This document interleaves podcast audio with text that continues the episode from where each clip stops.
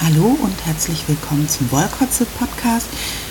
Äh, die zweite Episode, die ihr in einer unglaublich tollen Tonqualität hört, weil ich ein Mikrofon gekauft habe. Ich habe es wahr gemacht. Entschuldigung nochmal für die, äh, für die schlimme erste Aufnahme. Ähm, heute gibt es nur eine Quick and Dirty Folge, weil ich äh, noch 24 Minuten genau übrig habe für den Monat August. Und äh, die nutze, um über ein, nein, zwei Sachen zu sprechen, die mich gerade so beschäftigen. Ähm, ein lustiges Segment oder lustiges Thema, was mich beschäftigt, ist äh, bei meinem Segment Stricki Stricki ähm, Socken stricken. Ja. Äh, ich hatte ja euch erzählt, dass ich meine Leidenschaft entdeckt habe für Socken. Äh, dieser fröhlich auch weiterhin ungehemmt äh, jedoch bin ich ein bisschen unzufrieden damit, wie meine Ferse aussieht. Also ähm, ich habe die früher auf Oma-Art gestrickt. Ähm, die Oma-Art war so ein bisschen ähnlich wie die von Elizabeth Zimmerman. Also so ähm, eine Wand stricken, dann äh, so ein Käppchen machen, dann wieder aufnehmen, abnehmen. Und ähm, dann war ich mit der nicht so ganz zufrieden mit dieser Ferse, vor allem der Passform. Passt meinem Fuß nicht so gut und ich habe dann die Bumerang-Ferse entdeckt. Die passt mir ganz, äh, ganz, ganz gut. Und ich stricke die so, wie die auf den Regia-Banderolen ähm, beschrieben ist. Ähm, also erstmal Wickel machen, dann Wickel wieder aufnehmen, zwei Reihen drüber stricken und das gleiche nochmal gegengleich machen, mit gleich drüber stricken, nicht warten. Und das produziert bei mir eine Reihe stattlicher Löcher. Und es sieht furchtbar unordentlich aus. Und ähm, ja, ich, mich nervt es ein bisschen. Nicht, dass man die Socken nicht tragen könnte oder so. Ähm, es sieht einfach blöd aus und ich denke immer, hey, wenn du dir so Mühe gibst, schöne Socken zu machen, dann ist es doch irgendwie, ähm, ja, es stört mich. Punkt. Es stört mich total. Und da hat mir die liebe Alien äh, äh, empfohlen, dass ich doch äh, mal die finnische Ferse ausprobieren könnte. Die kannte ich nicht und sie empfohlen mir dann das Muster Winland. Ähm, das ist ein Sockenmuster das hat die Becker Compton gemacht und ihr findet das äh, für umsonst oder ohne Geld oder ihr könnt es euch bei Revelry einfach runterladen. Auf ihrem Blog auch. Ähm, und da gibt es ein äh, Short Row Heel Tutorial. Okay. Ähm, ich habe das alles so gemacht. Sie macht irgendwie so die Technik, dass man dann so eine Doppelmasche macht also eine mit von unten aufnimmt und abstrickt mit dem Wickel. Und was ist passiert? Die eine Seite von meinem Socken, wunderbar, sieht immer noch ein bisschen unordentlich aus, weil diese Stiche so leicht meandern sind. Ähm, und die andere Seite Löcher. Okay, ich weiß jetzt nicht, wie ich das Problem äh, beheben soll. Ich meine, die Socken sind jetzt fertig, die sind auch echt hübsch geworden. Ich hatte so einen Knoll von der Hauptstadtfarbe und ja, so ein semi-solides Rot, die sind toll geworden. Äh, die kann ich auch verschenken. Also sie sehen nicht so total schlimm aus, aber ich hätte gerne dieses Fersenproblem gelöst. Also falls ihr einen brandheißen Tipp habt oder einen Link habt oder ein Buch wisst, wo das richtig gut erklärt ist, ähm, echt dankbar für euren Hinweis. Ähm, ansonsten stricke ich weiter an dem Button Boxy Cardigan, den ich für die Simone stricke. Ähm, der Körper ist jetzt 20 cm lang. Ja, aber es ist halt ödes im Kreis rumstricken. Ähm, aber er wird fertig werden, ich bin fröhlich. Dann hatte ich zwischenzeitlich äh, versucht, so einen Geburtstagspullover für mein Kind zu stricken. Bei uns ist es so, jedes Kind bekommt zum Geburtstag einen Pullover. Und ich habe so äh, fröhlich losgestrickt ohne Maschenprobe. Das war ein bisschen blöd, Weil so wie ich den Unterkörper schon halb fertig hatte, äh, dachte ich, boah, das sieht aber lang aus irgendwie. Und maß dann aus und äh, stellte fest, dass ich irgendwie einen Herrenpullover in Größe 54 gestrickt habe. Yay! Ähm, was mich ein bisschen unter Zeitdruck bringt. Ähm, naja, so schlimm ist es jetzt auch nicht, muss man halt nochmal anfangen. Aber äh, Leute, nach der Maschenprobe ist es spart einem Echtzeit. Also ich habe das ja nie geglaubt. Jetzt habe ich es mal äh, gemerkt. Ja, ansonsten äh, bin ich gerade äh, relativ strickräuch. Ich verbiete mir alles, alles, alles äh, neu anzuschlagen, denn ich mache ähm, dieses Jahr mit beim Sock Sniper auf Revelry. Das ist ein Swap oder ein Spiel. Ähm, ja gut, das wird jetzt, also für Friedensaktivisten ist es nicht so viel, sage ich schon mal. Es geht ein Spiel und du kriegst praktisch ein Opfer, in Anführungszeichen, ich mache gerade Anführungszeichen mit meinen Händen. Ähm, du kriegst ein Opfer und musst dem Socken stricken und schicken. Und äh, die Leute scheiden praktisch aus dem Spiel aus, äh, wenn sie ihre Socken ähm, bekommen. Also wenn sie die ausgepackt haben, dann sind sie ausgeschieden. Ähm, wenn jemand ausscheidet, bevor er seine Socken fertig gestrickt hat, schickt er die an seinen Sniper, die angestrickten Socken oder die Wolle im schlimmsten Fall, wenn er noch nicht mal angefangen hat. Und der strickt die dann fertig und äh, schickt die ab. Und so geht halt das Spiel, bis nur noch einer übrig bleibt. Ähm, ich mache mir jetzt nicht so viel Hoffnung, dass ich irgendwie gewinne. Ähm, obwohl es natürlich schon schön wäre, weil es gibt irgendwie 20 Knäuel allergeilster Sockenwolle für den Gewinner. Ähm, aber ich hatte irgendwie Lust, mal bei so einem komischen Spiel mitzumachen und fand äh, die Idee witzig, so Todessocken zu verschicken. Ich hätte dann auch schon überlegt, ähm, ob ich dann so auf meinen Umschlag schreibe, Dear Target, if you open this envelope, you're dead oder so, dann habe ich gedacht, das ist vielleicht doch nicht ganz so cool wegen dem Zoll. Ich will ja nicht, dass meine Socken 100 Jahre brauchen, ähm, bis die los, äh, äh, loskommen vom Einfuhrzollamt.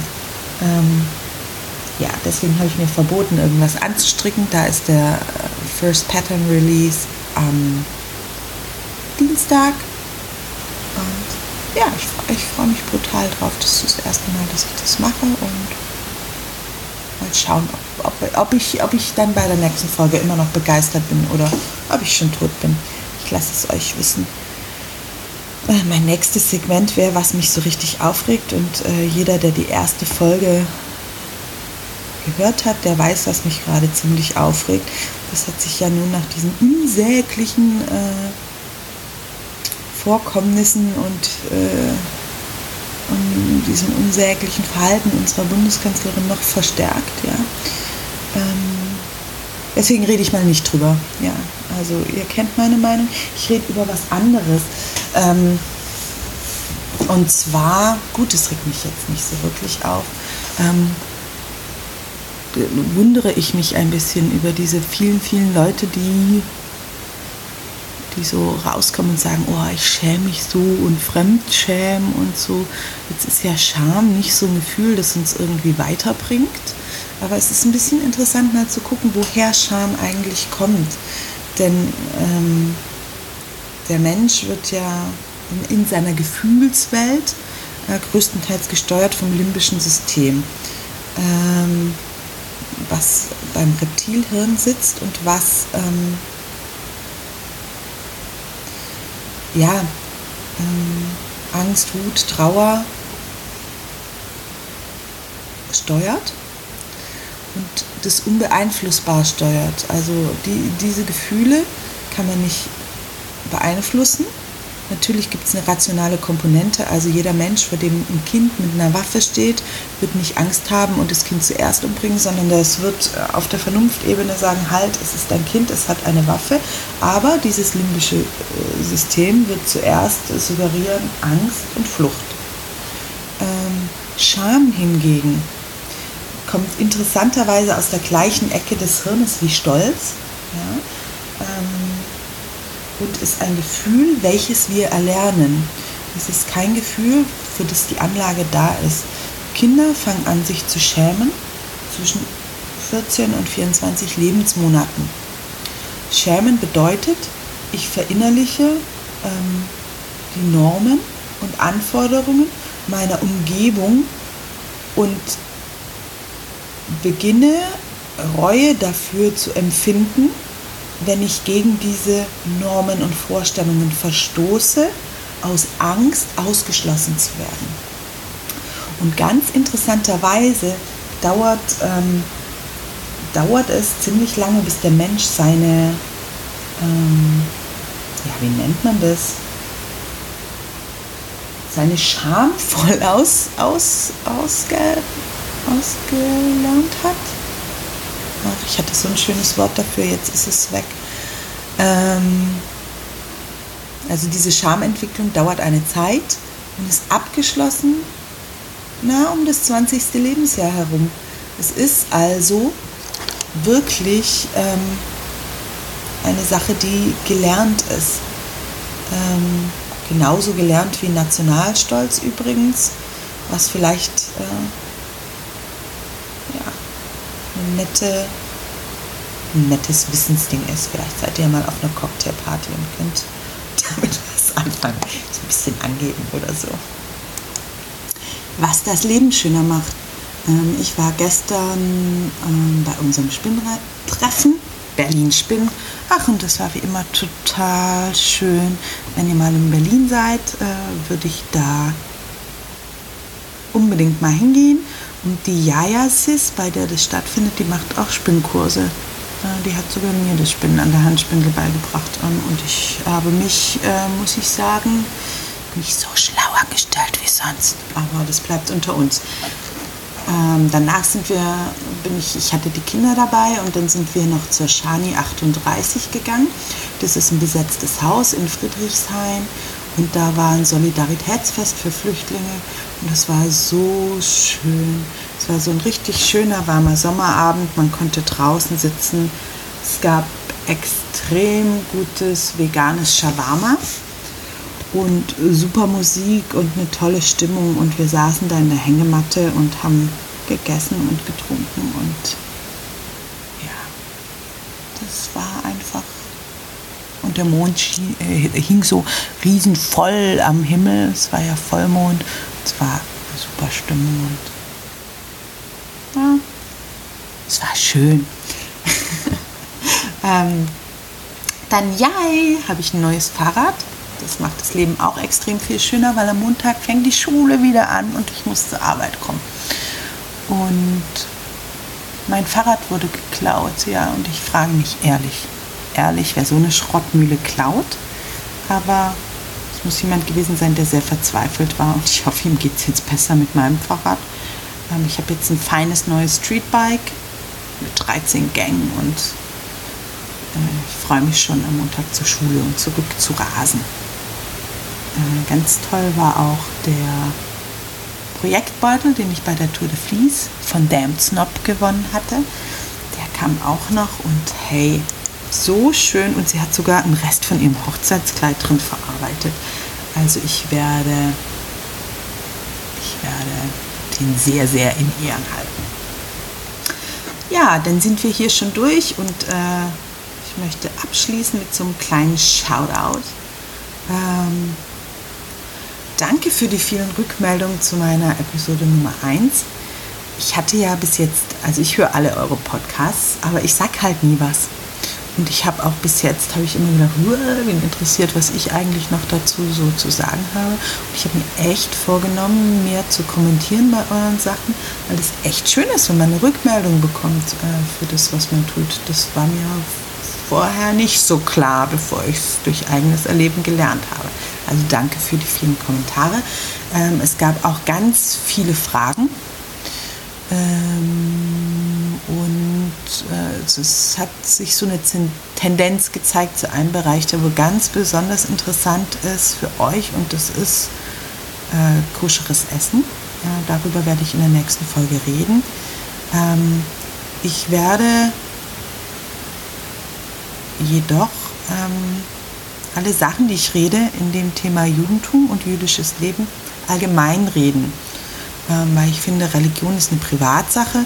Okay, vielleicht werde ich hier und da mal sagen, so machen wir das zu Hause, aber ähm, ich werde jetzt nicht äh, sagen, wie ich das zu Hause mache als Maß der Dinge, sondern wie, wie das allgemeine Verständnis ist ähm, für die Sache.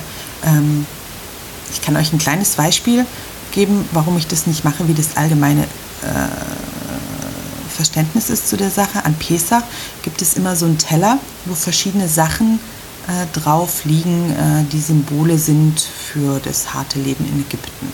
Da gibt es äh, zum Beispiel Charosset drauf, das sieht aus wie der Lehm. Es gibt ein Ei als Symbol für das neue Leben, bittere Kräuter ähm, für die bittere Zeit, Salzwasser für die Tränen, die man geweint hat, also Knochen für den Tod natürlich auch. Ähm, aber in meiner Familie zum Beispiel gibt es da noch eine Orange auf dem Sederteller. Und äh, jeder, der zu uns kommt, wundert sich, was die Orange auf dem Sederteller macht. Und es hat einmal ein sehr orthodoxer Rabbiner gesagt. Eher liegt eine Orange auf einem Sederteller, als dass eine Frau auf der Bima steht. Ähm, die Bima ist der Bereich in der Synagoge, wo äh, der Rabbiner von redet. Ähm, das ist ein höher gestellter Platz. Und diese, dieser sehr orthodoxe Rabbiner meinte, es wird nie Frauen geben, die Rabbinerinnen werden und es wird nie Frauen geben, die Predigten halten in einer Synagoge. Und äh, eher würde da die äh, Orange halt liegen. Und deswegen liegt bei uns eine Orange auf dem Sederteller, weil es gibt jetzt sehr wohl Frauen und ich hoffe, es wird noch viel mehr geben, die Kantorinnen sind, die aktiv im Gemeindeleben sind und nicht nur hier hinter, der, hinter, der, hinter dem Vorhang ihren Männern äh, helfen, gut zu sein in dem, was sie machen. Und deswegen gibt es bei uns die Orange und es ist aber eine Sache, ähm, die nicht für alle Juden steht. Nicht jeder Jude hat die Orange auf dem Teller. Ähm, und deswegen werde ich über allgemeine Sachen reden. Ähm, ja, dann wollte ich noch Danke sagen. Alien, danke für den tollen Tipp mit der finnischen Verse. Auch wenn, wenn sie jetzt nur halb unlöchrig ist, ist es immer noch besser wie ganz unlöchrig. Ähm, danke, Ziska, fürs Erwähnen in deinem Podcast. Ich bin mir sicher, ganz viele Leute haben meinen überhaupt nur angehört, weil du davon gesprochen hast, dass es den gibt. Ähm, ich wünsche euch eine gute Zeit. Äh, wir hören voneinander oder ihr hört von mir. Bis dann. Ciao.